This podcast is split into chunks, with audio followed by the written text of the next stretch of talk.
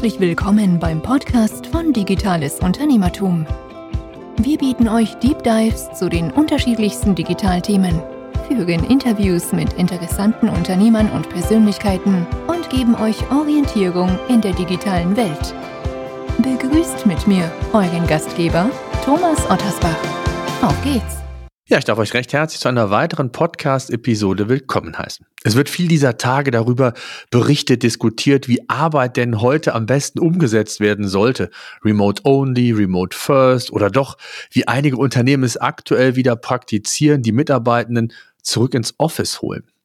Gunnar Fehlau interessiert das alles nicht, denn Gunnar ist Anfang diesen Jahres einfach los. Er hat seinen kompletten Hausstand sowie sein Büro aufs E-Cargo-Bike gepackt und ja wohnt und arbeitet ein Jahr lang im Zelt beziehungsweise unterwegs. Darüber sprechen wir gleich noch.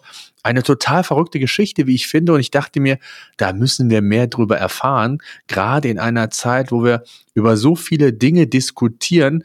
Vielleicht mal eine ganz erfrischende und andere Perspektive, die wir heute erfahren. Erstmal schön, Gunnar, dass du Zeit gefunden hast. Ähm, stell dich doch kurz selbst mal vor. Wer bist du und äh, ja, was machst du ganz genau? Puh, äh, erstmal äh, schön hier zu sein, wie man so im Podcast Deutsch sagt. Ähm, wer, wer bin ich? Äh, da bin ich auch noch auf der Suche. Nee, Spaß beiseite. Ähm, die Eckdaten sind äh, 50 geworden dieses Jahr. Eine, eine Frau, zwei Kinder, zwölf Fahrräder. Ähm, und ich äh, habe mal selber mich, wenn ich das auf einen Hashtag runterkürzen muss, würde ich sagen, ich bin Velopreneur. Sprich, ich mache alle möglichen, wie ich finde, spannenden Sachen rund ums Thema Fahrrad. In der Regel irgendwo in dieser Überlappung zwischen Medien, Welt, Kommunikation und, und Fahrradwelt. Ähm, das ist so mein, mein Betätigungsfeld und äh, dieses Jahr radikal äh, Mobile Office, könnte man sagen ähm, weil ich meinen Hausstand, wie gesagt, aufs Cargo-Bike verladen habe. Hm. Wie kam es denn zu der Idee? Warst du satt, äh, immer nur getrieben zu sein von irgendwelchen Arbeitgebern oder irgendwie die Notwendigkeit, immer auch mal in Präsenz irgendwo zu sein? Oder liebst du einfach die Freiheit, dass du Fahrradfahren äh, liebst? Das, das wissen wir. Aber wie kam es zu der Idee? Und du hast es dann auch so schön die Workpacking-Tour genannt. Nimm uns doch mal so mit in deine Gedankenwelt, ähm, als es losging. Ja, das ist ja immer schwer zu sagen, wann so Sachen losgehen. Ähm, also wie weit man, äh, wann der kleine rote Punkt irgendwie eine dünne Linie wird und dann ist es irgendwann ein roter Faden.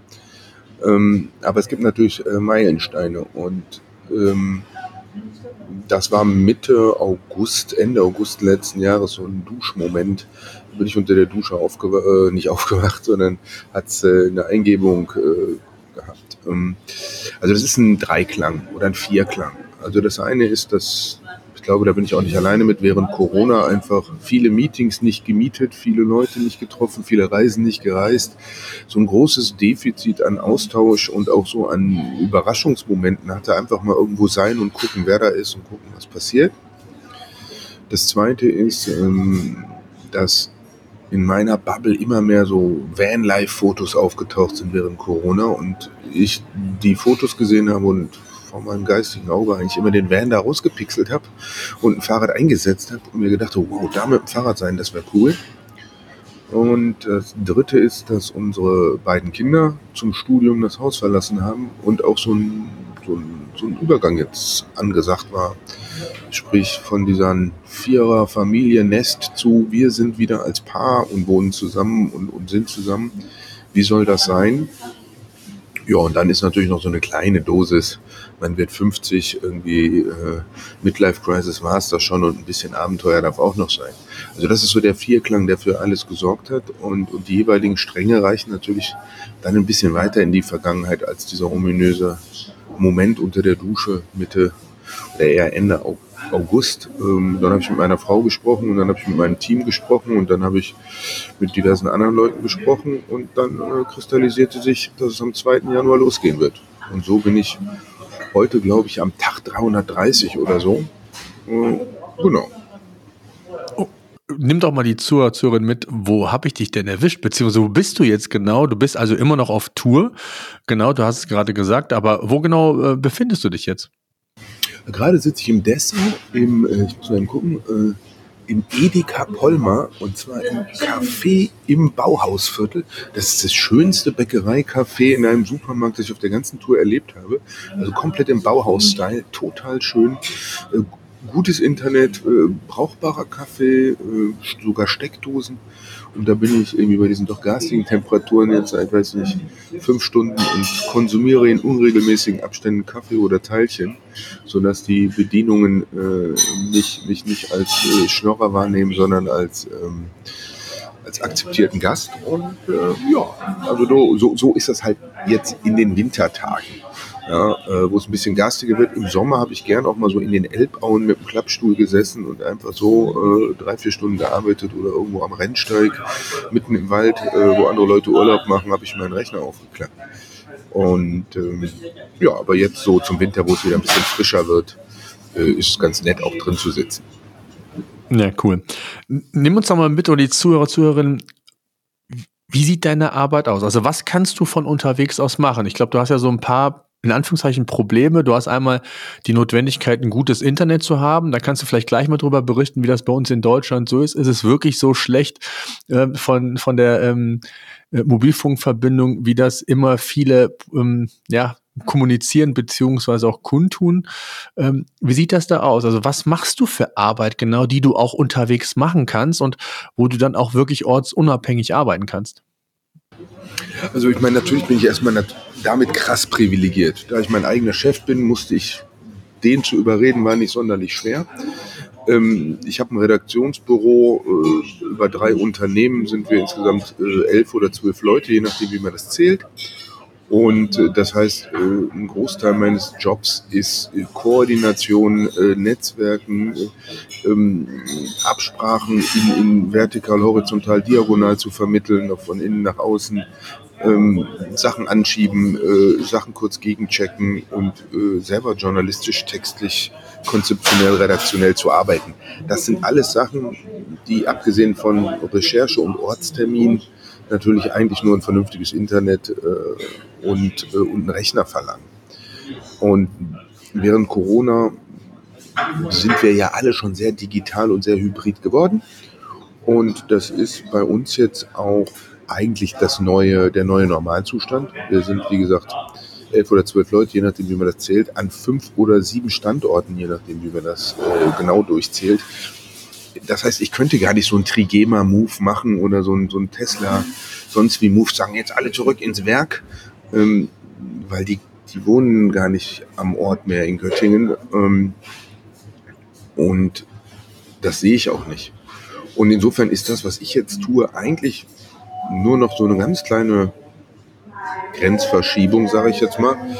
Ähm, und trotzdem ist sie natürlich an einigen Stellen groß und besonders und, äh, und auch äh, hat auch reichlich Challenges.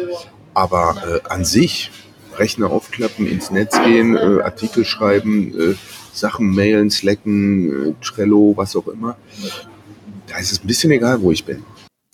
Hm, absolut. Nimm doch mal die E-Bike-Fans vielleicht so ein bisschen mit. Welches E-Bike oder Cargo-E-Bike nutzt du genau? Ja, also ich habe äh, natürlich dadurch, dass ich seit irgendwie, ich bin ja ein alter Hase äh, im, im, im Fahrradgeschäft, äh, im Fahrradbereich. Also wenn man das Jobben im Fahrradladen als Einstieg in die Branche nimmt, dann bin ich 1987 in die Branche gekommen ähm, und danach relativ tief eingetaucht und seit 1990 fahrradjournalistisch im Prinzip aktiv. Und das öffnet mir natürlich auch Türen oder zumindest ist es so, dass ich ähm, mich nicht bei der Null einwählen muss und durchfragen muss zu den entscheidenden Leuten, sondern dass ich in der Regel von denen die Handynummer habe und irgendwie schnell durchrufen kann. Das hat dafür gesorgt, dass ich trotz der relativ harten Liefersituation noch letzten Herbst, ähm, ich sag mal, vergleichsweise frei aussuchen konnte, welches Rad ich fahre.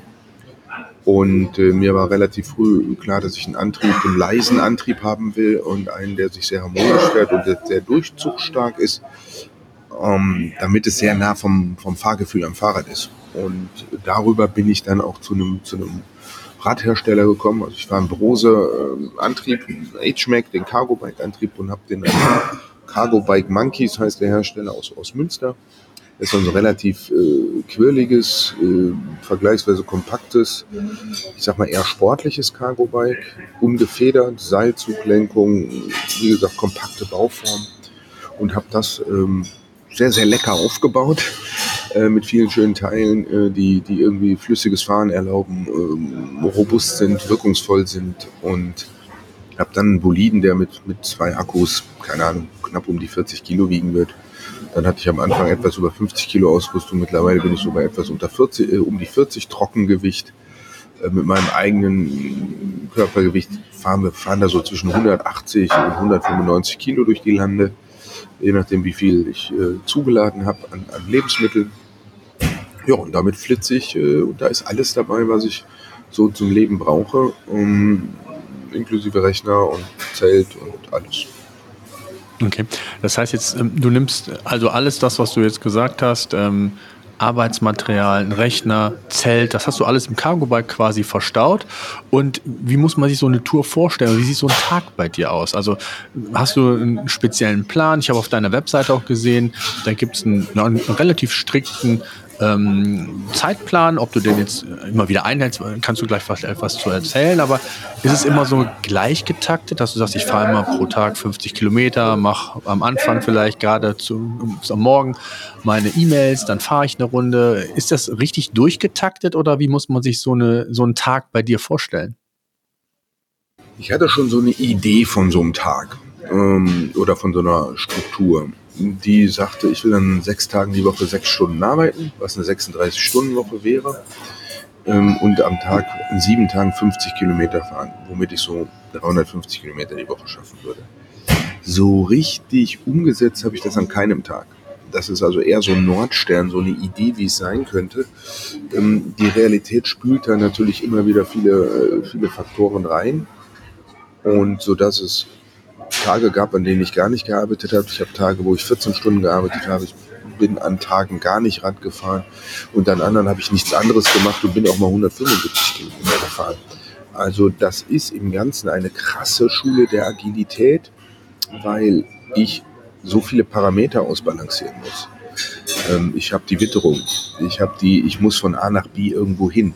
Dann muss ich gucken, habe ich da Netz? Und im Sommer ist, wenn ich Netz habe, wenn das Wetter gut ist, egal, dann klappe ich einen Stuhl auf oder setze mich irgendwo hin. Jetzt bei zwei Grad und Nieselregen bin ich da natürlich etwas wählerischer. Da setzt du dich nicht irgendwo auf die Parkbank um, und lässt dich ähm, irgendwie zu, äh, zuschneiden. Kannst ja nicht machen. So, also das äh, hat ein bisschen mehr Parameter als zu Hause und es gibt Tage, wo ich das genieße und sage, geil und irgendwie alles ist im Flow und es erlaubt mir Spontanität und es gibt natürlich auch Tage, wo man sagt, Alter, was soll der Scheiß? Bisschen wie zu Hause gibt auch Tage, wo man einfach so durchfließt und alles ist gut. Und es gibt andere Tage, wo man den ganzen Fortwirren in sich hineinpfiffelt. Ich war noch niemals in New York ähm, und einfach weg will und raus will. Ähm, also da ist es auf der eigentlich auch wieder total normal. So. Ich hoffe, hm. die Hintergrundgeräusche sind nicht zu laut. Nö, das passt, das passt, das passt. Ähm, Hast du jeden Tag bisher wirklich im Zelt geschlafen oder hast du auch mal dir ein Hotel gegönnt oder bist vielleicht bei, bei Freunden irgendwie untergekommen?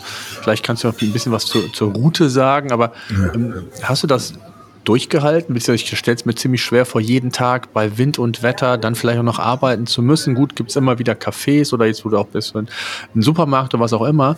Ähm, hast du es geschafft?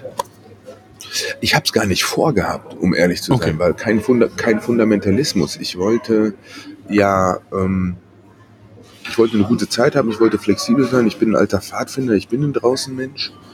Ähm, ich habe ungefähr 220 Nächte draußen geschlafen.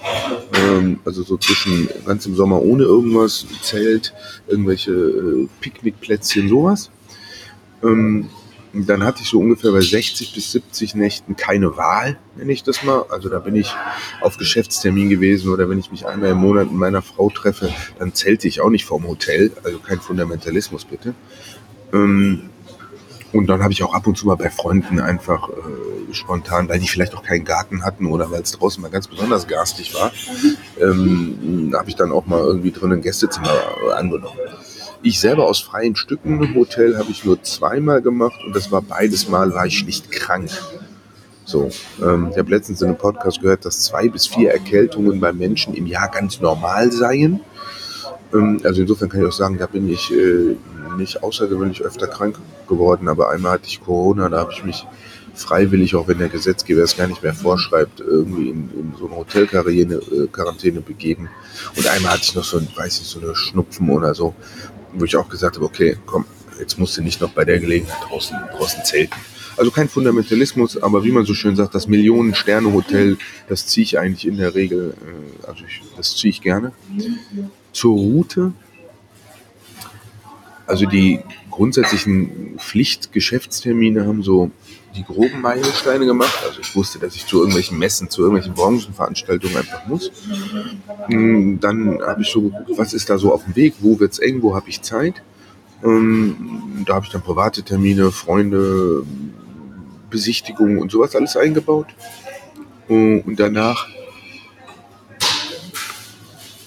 haben sich zum einen spontan Sachen noch ergeben und manchmal kamen noch irgendwelche neuen Termine dazu, was dafür gesorgt hat, dass ich oftmals eine Planung gemacht habe und sie ein, zwei Tage später schon wieder komplett in die Tonne werfen konnte.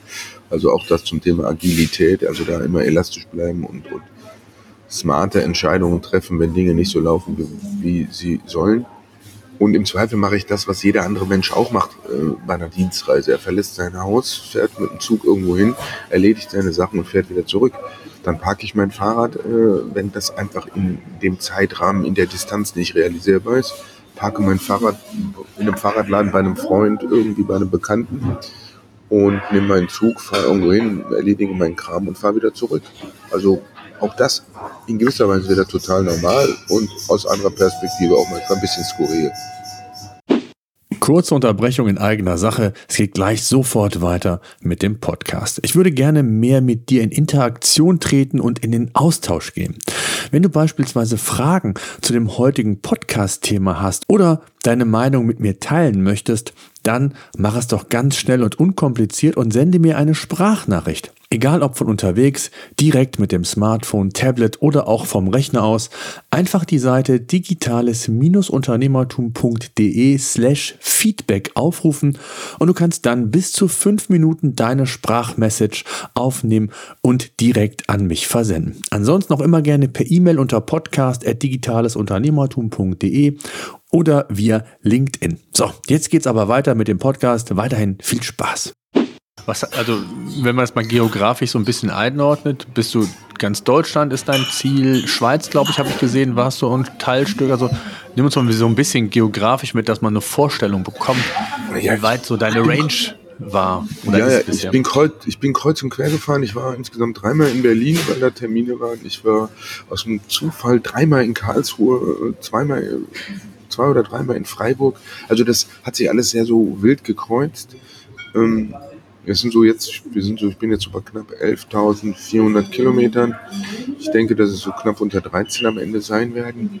Ähm, vielleicht manchmal die Abfolge. Ich war erst in Deutschland, dann war ich kurz für den Abstecher in der Schweiz. Äh, dann bin ich äh, wieder quer durch Deutschland bis zur Ostsee, äh, bis zur Nordseeküste nach Cuxhaven, bin dann nach Berlin, bin dann zur Eurobike nach Frankfurt. Äh, zwischendrin war ich noch mal kurz für ein, für ein, zwei Tage in, in Holland. Äh, ich bin auch mal ein, zwei Tage durch Belgien gefahren, ein bisschen durch Frankreich, ähm, durch Tschechien ein kurzes Stück. Also so an den Anrainerstaaten ab und zu mal so kleine Abstecher, aber das Idee ist, die Idee ist ja zu arbeiten. Und ich muss ja fürs Team und für Termine auch physisch im Zweifel erreichbar bleiben. Und darum war mir klar, ich will irgendwie relativ schnell zu irgendeinem ICE-Bahnhof den Weg finden, um dann irgendwo hinfahren zu können. Ähm, ich könnte das nicht ich könnte das nicht, wenn ich an der Côte d'Azur irgendwie oder an der, äh, irgendwo in der Algarve rumfahren würde. Ja. Ähm, also insofern war mir von Anfang an klar, ich mache das in Deutschland und nur mal so ein kleiner Abstriche in die Anrainerstaaten. Und das ist eigentlich auch ganz gut aufgegangen. Aber es ist, wenn man es im Nachhinein anguckt, kreuz und quer gefahren. Ja. Gab es besondere Begegnungen währenddessen, wo du vielleicht in einem Coworking Space oder sonst irgendwo saßt, wo, an, an die du dich besonders zurückerinnerst? Ja, wie viel Zeit haben wir? Ähm, also Tausende jeden Tag. Also äh, am Ende, das ist ja vielleicht auch, also neben dieser Arbeit in Anführungsstrichen nach innen, dass man selber total im positiven Sinne agil und anpassungsfähig und und auch so seine Bedürfnisse von sehr, sehr viel Schnickschnack und von sehr, sehr viel ähm, so pseudo-relevanten Faktoren befreit hat, ähm, ist das andere große Lerneffekt, dass die Leute da draußen nett sind und dass die Leute da draußen einem helfen wollen und, und dass unglaublich viele Türen aufgehen. Und das sind dann die vielen kleinen, kleinen Bemerkungen, äh, Begegnungen und auch Bemerkungen und gar nicht so dieser, der eine Hero-Moment oder der eine, wow, da tausend eindrucksvolle Leute getroffen. Ähm, erst heute Morgen einfach mal eine Bäckerei-Fachverkäuferin, die morgens um 9 Uhr am Montag gute Laune hat. Ja, ist doch cool. Ja, äh, während das Privatradio irgendwie die ganze Zeit seiert, irgendwie auf jeder Frequenz. Oh Gott, schon wieder Montag, so eine Scheiße, wann ist Freitag? Hat die sich einfach eine gute Zeit gemacht. So, ähm, ist doch perfekt. Wenn du mal so ein bisschen zurückblickst, du bist ja jetzt schon zwei Drittel der Strecke, hast du zurückgelegt, 20. Dezember, glaube ich, willst du wieder zurück in der Heimat sein. Wie hat es jetzt arbeitstechnisch funktioniert? Also ist es wirklich so problemlos möglich, mobil zu arbeiten, wie ja viele propagieren, andere wiederum sagen, es gibt noch zu viele Probleme. Ähm, nimm uns doch mal so ein bisschen mit, wenn du mal so ein erstes Zwischenresümee ziehen müsstest. Das ist vielschichtig. Also fangen wir bei der Hardware und beim eigenen Arbeiten an. Ähm, ich, hab, ich hätte nicht gedacht, dass ich mich so schnell auf einen Monitorbetrieb, also nur mit virtuellen Monitoren, umstellen kann, weil ich zu Hause einfach so der Monitor-Junkie bin. Ähm, ich hätte auch gedacht, dass ich, wenn ich arbeite, so viel mehr so Rüstzeit brauche. Da bin ich mittlerweile total im positiven Sinne abgebrüht. Ich mache den Rechner auf, stecke mir Knöpfe ins Ohr und arbeite und dann kann mir rechts und links neben mir die Welt untergehen, das ist mir alles egal. Also da bin ich äh, super elastisch geworden.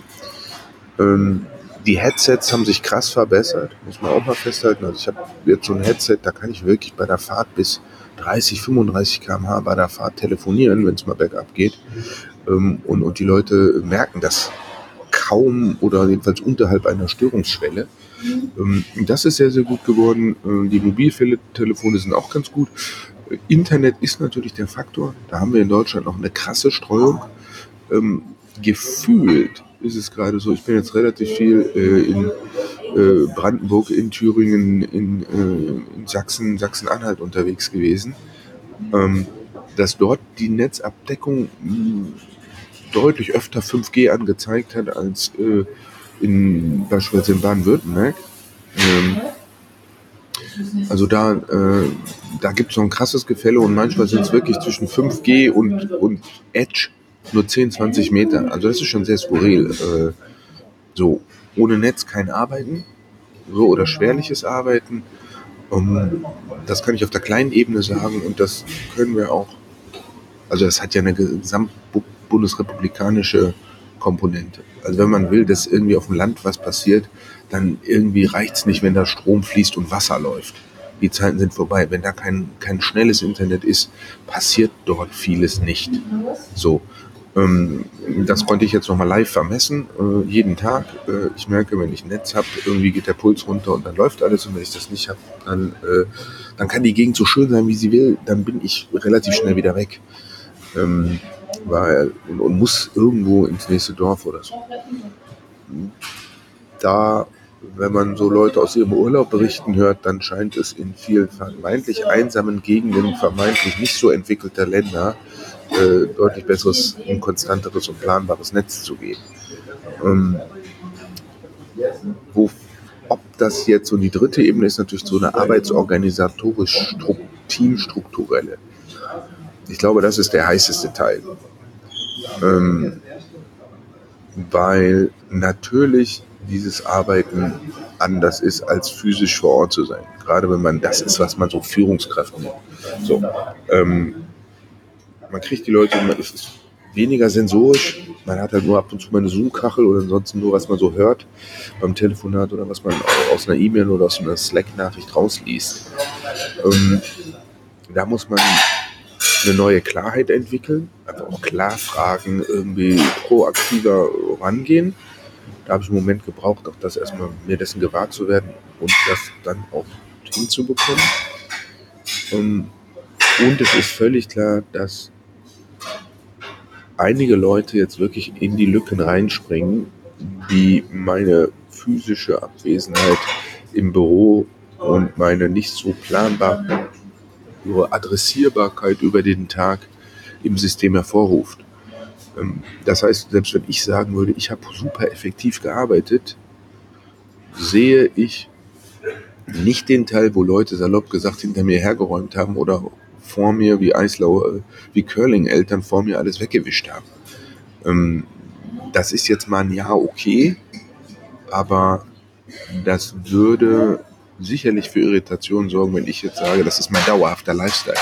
Dann würden einige Kolleginnen zu Recht sagen, hey Gunnar, darf ich dich gerade mal darauf aufmerksam machen, was ich hier deckel, was ich hier irgendwie mache, damit du, ähm, das habe ich gemacht, weil es für ein Jahr okay war, aber wenn du es jetzt dauerhaft machen willst, dann äh, schiebe ich das wieder auf deinen Schreibtisch. Also da muss man schon genau hingucken. Ähm, ich würde nur sagen, was ist die Alternative? Ja, ja. Ja, ja, klar. Also ich meine, du hast es ja gesagt, äh, es ist eigentlich, es ist ja nichts anderes, als wenn du irgendwo unabhängig an irgendeinem Ort arbeitest. Jetzt bist du einfach äh, mal den einen oder anderen Tag auf dem Fahrrad und, und wechselst die Ortschaft.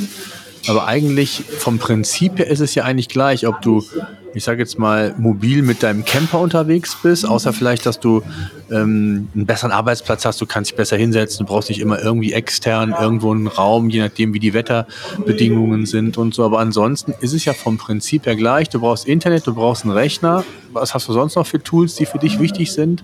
Gibt es da sonst noch was? Headset, Headset und, dann, und danach fängt schon der Luxus an.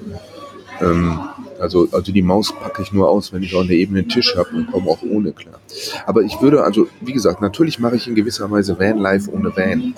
Aber es gibt natürlich schon zwei entscheidende oder drei entscheidende unterschiedliche Parameter. Das eine ist, ich kann mit einem Fahrrad natürlich an Plätze fahren, wo ich mit dem Auto nie legal hin darf.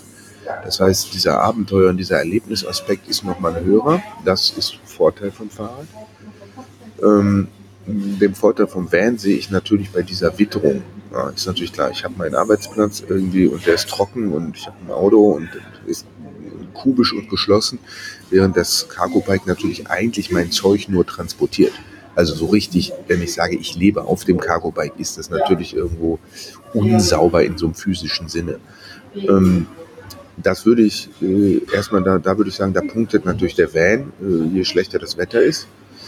Ähm, umgekehrt ist ein Cargo-Bike natürlich, ich habe keine Windschutzscheibe, ich habe keinen großen Motorenlärm oder so. Es ist, ich habe eine Fahrgeschwindigkeit, die mich sehr gut verbindet mit Land und Leuten, mit der Landschaft.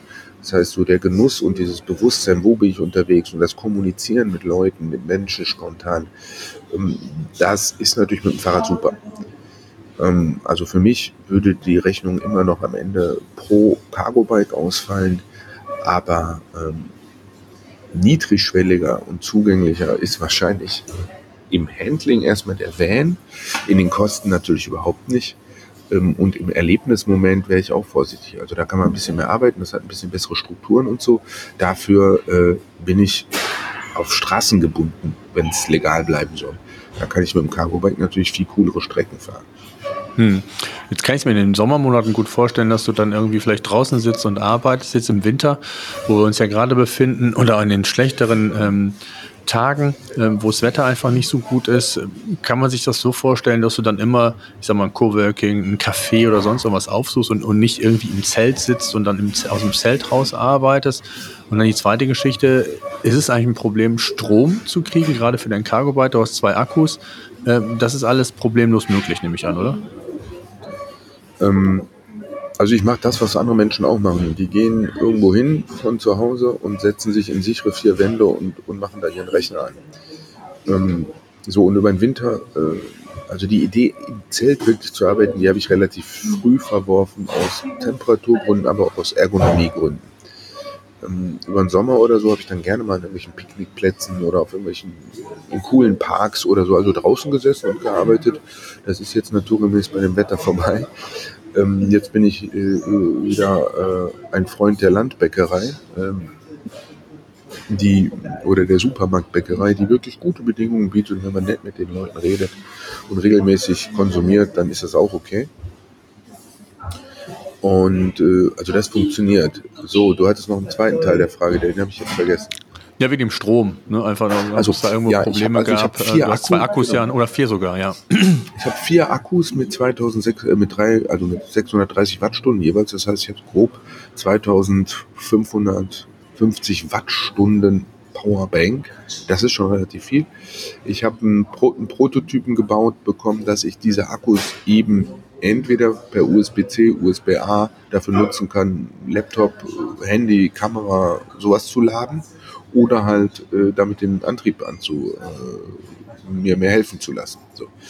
Ähm, ich benutze das E-Bike nicht, um mich durch die Gegend chauffieren zu lassen, sondern ich sage, nenne das mal so zur Gewichtsneutralisierung. Also ich äh, fahre, das soll weiter Radfahren bleiben, weil das ist das, was ich mag. Aber ich finde das ganz gut, wenn das einfach äh, zumindest bergauf ein bisschen schiebt. Äh, fahre ansonsten eigentlich 90 Prozent der Zeit im Eco-Modus durch die Kante. Äh, da habe ich eine relativ hohe Nachreichweite. Ich komme so im Zweifelsfall vier bis fünf Tage stromautark aus. Ähm, aber jetzt zum Beispiel hier in der Bäckerei, ja, da gibt es eine Steckdose, da lade ich nebenher die Akkus. Ähm, ich habe mich noch nie leer gefahren, was die Akkus angeht. Und da ist ja wieder ein entscheidender Vorteil vom Fahrrad gegenüber Auto. Wenn das E-Fahrrad, wenn der Akku leer ist, dann habe ich ein zugegebenermaßen sehr schwerfälliges, aber doch funktionstüchtiges Fahrrad. Dann kann ich einfach weiter pedalieren. Wenn beim Auto der Tank leer ist oder die Batterie leer ist, dann bin ich am Arsch. So. Dann kann ich nur noch irgendwie die gelben Engel rufen oder irgendwie wie in der Aralwerbung früher ein Walking machen und mein, mein, mein Auto bis zur nächsten Tankstelle schieben.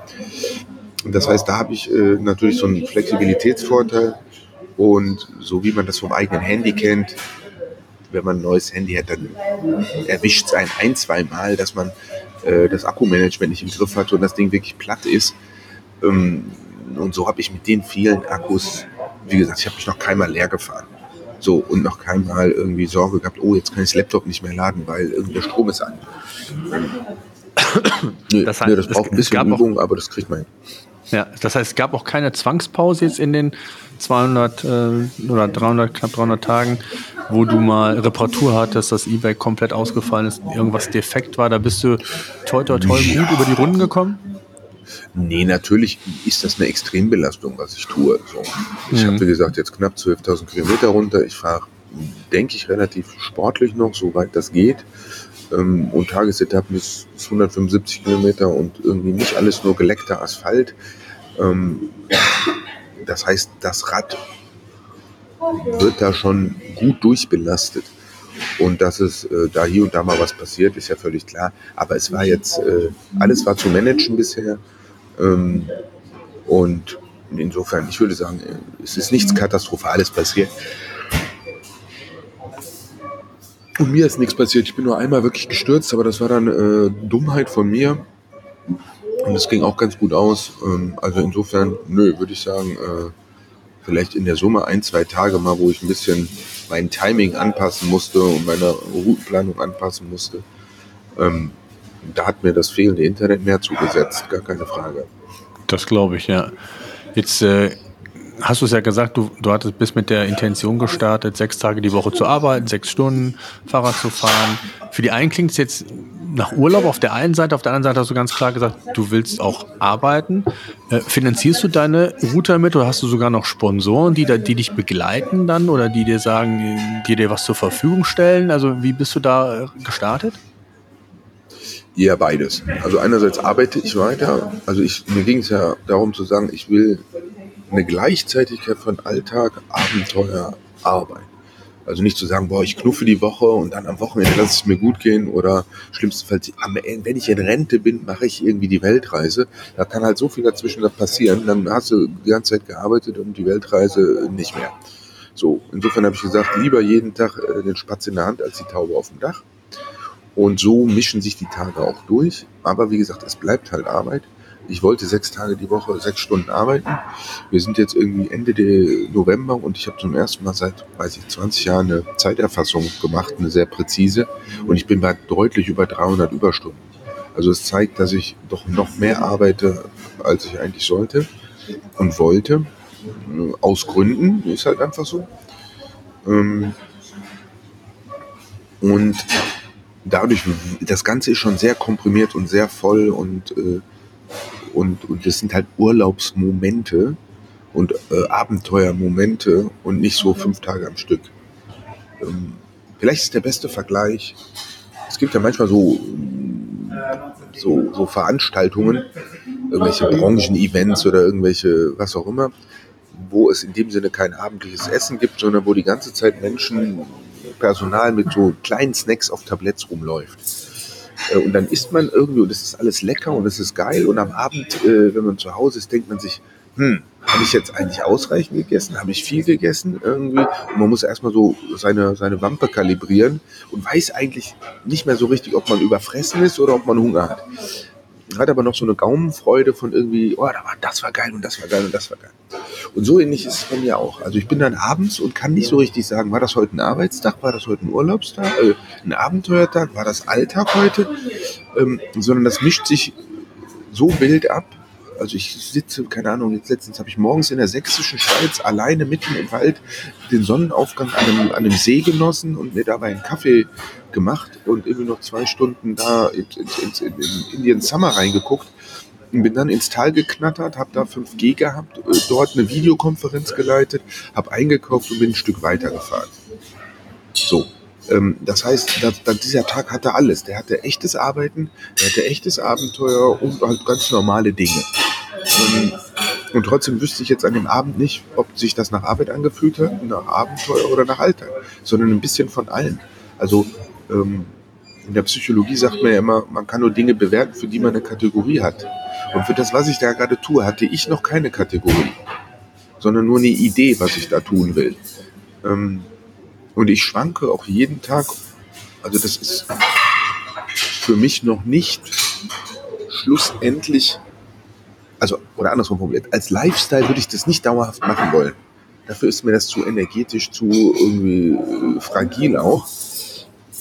Aber äh, immer mal wieder interimsweise und vielleicht im Sommer bei schönem Wetter drei oder vier Wochen zu machen, das ist, glaube ich, saugeiler Aspekt in deinem Leben. Und das ist ja dann auch greifbar. Also das, was ich jetzt mache, ist ja auch ein Proof of Con ist ja ein Proof of Concept. Hey, Wäre ich nur im Sommer gefahren und hätte irgendwie dicke Lippe riskiert, ja, Van Life ohne Van, dann hätte jeder gesagt, ja, aber im Winter brauchst du den Van. Also so ein bisschen habe ich mich da auch selber reinmanövriert. So. Ähm, aber wenn man sich, aber wenn man sich das nimmt, was für einen selber funktioniert, dann, dann kann man das relativ schnell runterbrechen auf auf einen, einen kleinen, eine Episode im eigenen Leben, die einfach geht. Also nur mal so ein Rechenbeispiel. Wenn du drei Tage die Woche äh, Homeoffice machen darfst, ja, dann fährst du Dienstagnachmittags nach, deinem, äh, nach deiner Schicht los, machst drei Tage unterwegs, Workpacking-mäßig Homeoffice, hast ein Wochenende, machst die nächsten drei Tage nochmal und konntest am nächste Woche Mittwoch abends spät nach Hause, schläfst aus und am anderen Tag gehst wieder ins Büro. Dann hast du eine acht Tage Radtour machen können, Workpacking, nicht nur Urlaub, sondern Arbeiten und Abenteuer und hast dafür keinen Tag Urlaub nehmen müssen. So. Und wenn du dann sagst, oh, weißt du was, ich plane das, ich plane das vorne weg, weil ich bin nicht so ein Zelttyp. Ich gehe, buche mir da irgendwie kleine Landgasthöfe, Airbnb oder irgendwas, skriptest du das vor, planst das ein bisschen, ja, dann kannst du im Hotel, bleibst du so lange drin, bis du raus musst, bis zwölf oder so, arbeitest dort, setzt dich dann drei, vier Stunden in der Mittagssonne aufs Rad, checkst um 16, 17 Uhr wieder im Hotel ein, dann kriegt das Ding, dann brauchst du kleine Packtaschen, brauchst du gar nicht so viel Ausrüstung. Das hast du wahrscheinlich alles sogar schon zu Hause und kannst einfach loslegen. Und das ist der Spin, wo die Sache dann für jeden Menschen, der, der, ein bisschen Homeoffice machen kann, und da muss man auch wieder sagen, müssen wir auch wieder vorsichtig sein, da sind wir schon privilegiert. Da fallen schon relativ viele Leute einfach raus. Aber zumindest in der, in der Sphäre, in der wir uns da gerade bewegen, ist das für viele Leute erreichbarer und, und greifbarer, als man denkt. So. Und, und da sollte man sich jetzt von, meinem, von meiner Fehler aus Freakshow nicht blenden lassen. Das muss man ja nicht ein Jahr lang machen, das muss man ja nicht im Winter machen, sondern das einfach mal runterbrechen und einfach mal ins Machen kommen.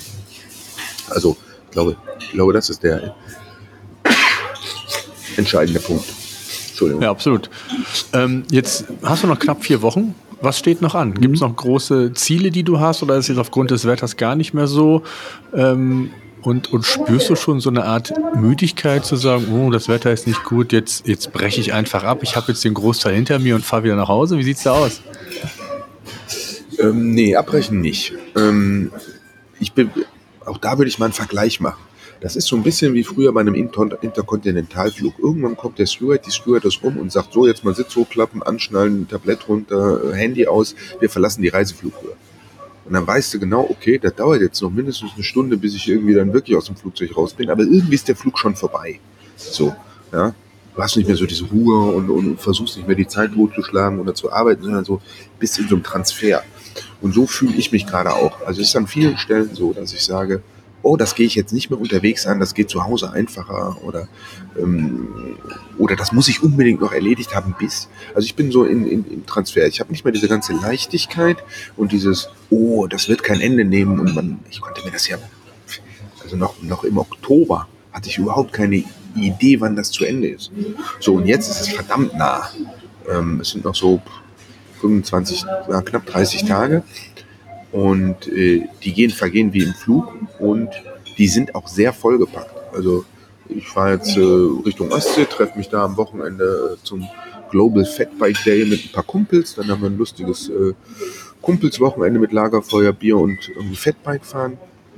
Und dann fahre ich hoch nach Kiel, besuche noch einen Freund und dann beginne ich schon irgendwie den Sturzflug runter äh, dann bin ich am 7., ab 7. bin ich in Hamburg für ein paar Tage, halte da nochmal einen, Vortrag beim Globetrotter am 9. Dann knatter ich äh, nach äh, Hannover runter, ähm, besuche da noch ein paar Freunde und ein paar Leute. Da habe ich noch, treffe mich nochmal mit der Familie einen Tag, da lasse ich das Rad nochmal stehen und, und dann nehme den Zug. Und dann ist 17, 18, 19 äh, und am 20. mittags rolle ich in Göttingen auf der Radbahn ein. Also das geht jetzt Schlag auf Schlag.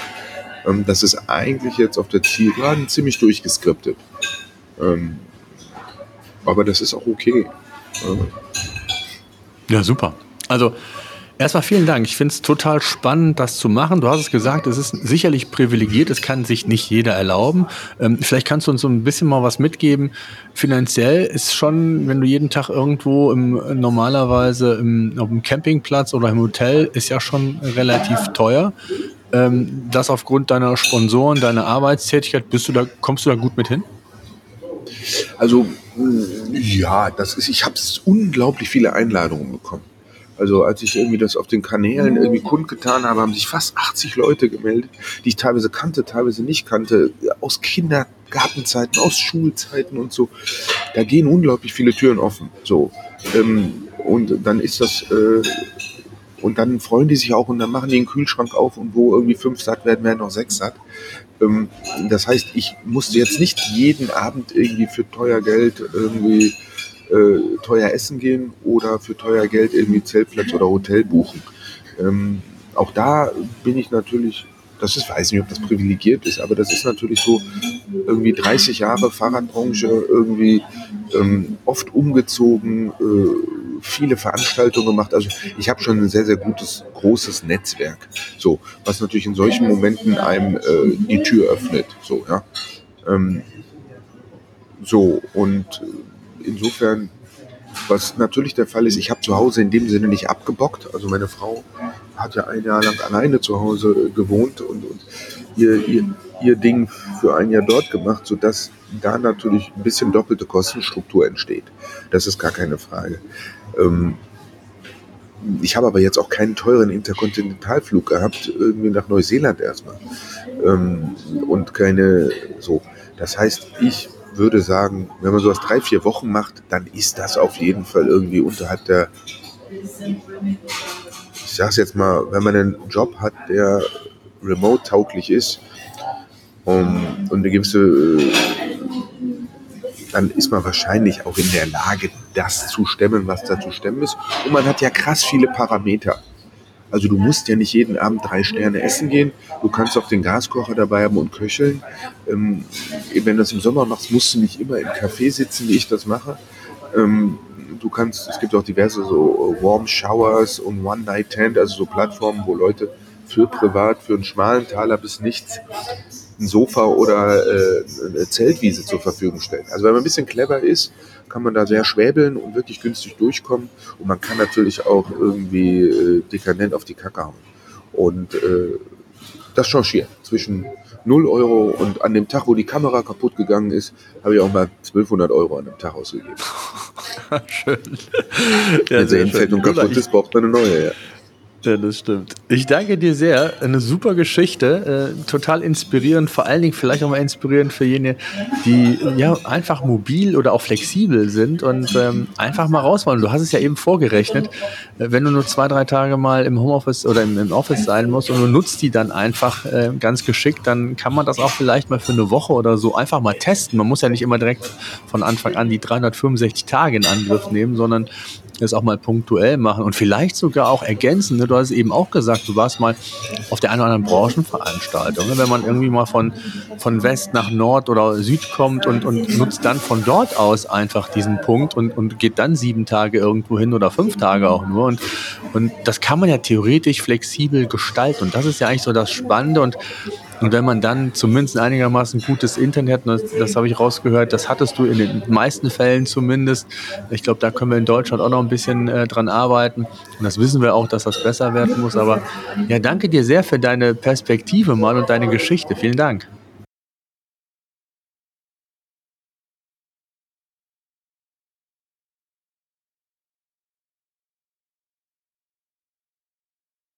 So, das war unser Podcast für heute. Eine Bitte habe ich noch. Ich würde mich freuen, wenn ihr unseren Podcast bei iTunes oder über welchen Kanal auch immer ihr den Podcast entsprechend hört, bewerten und abonnieren würdet. Gerade wenn ihr keinen Podcast künftig mehr verpassen wollt, würde ich mich über ein Abo sehr freuen. Ansonsten, wenn ihr Fragen haben solltet, Themenwünsche, Interviewpartner, schreibt mir an podcast.digitales-unternehmertum.de.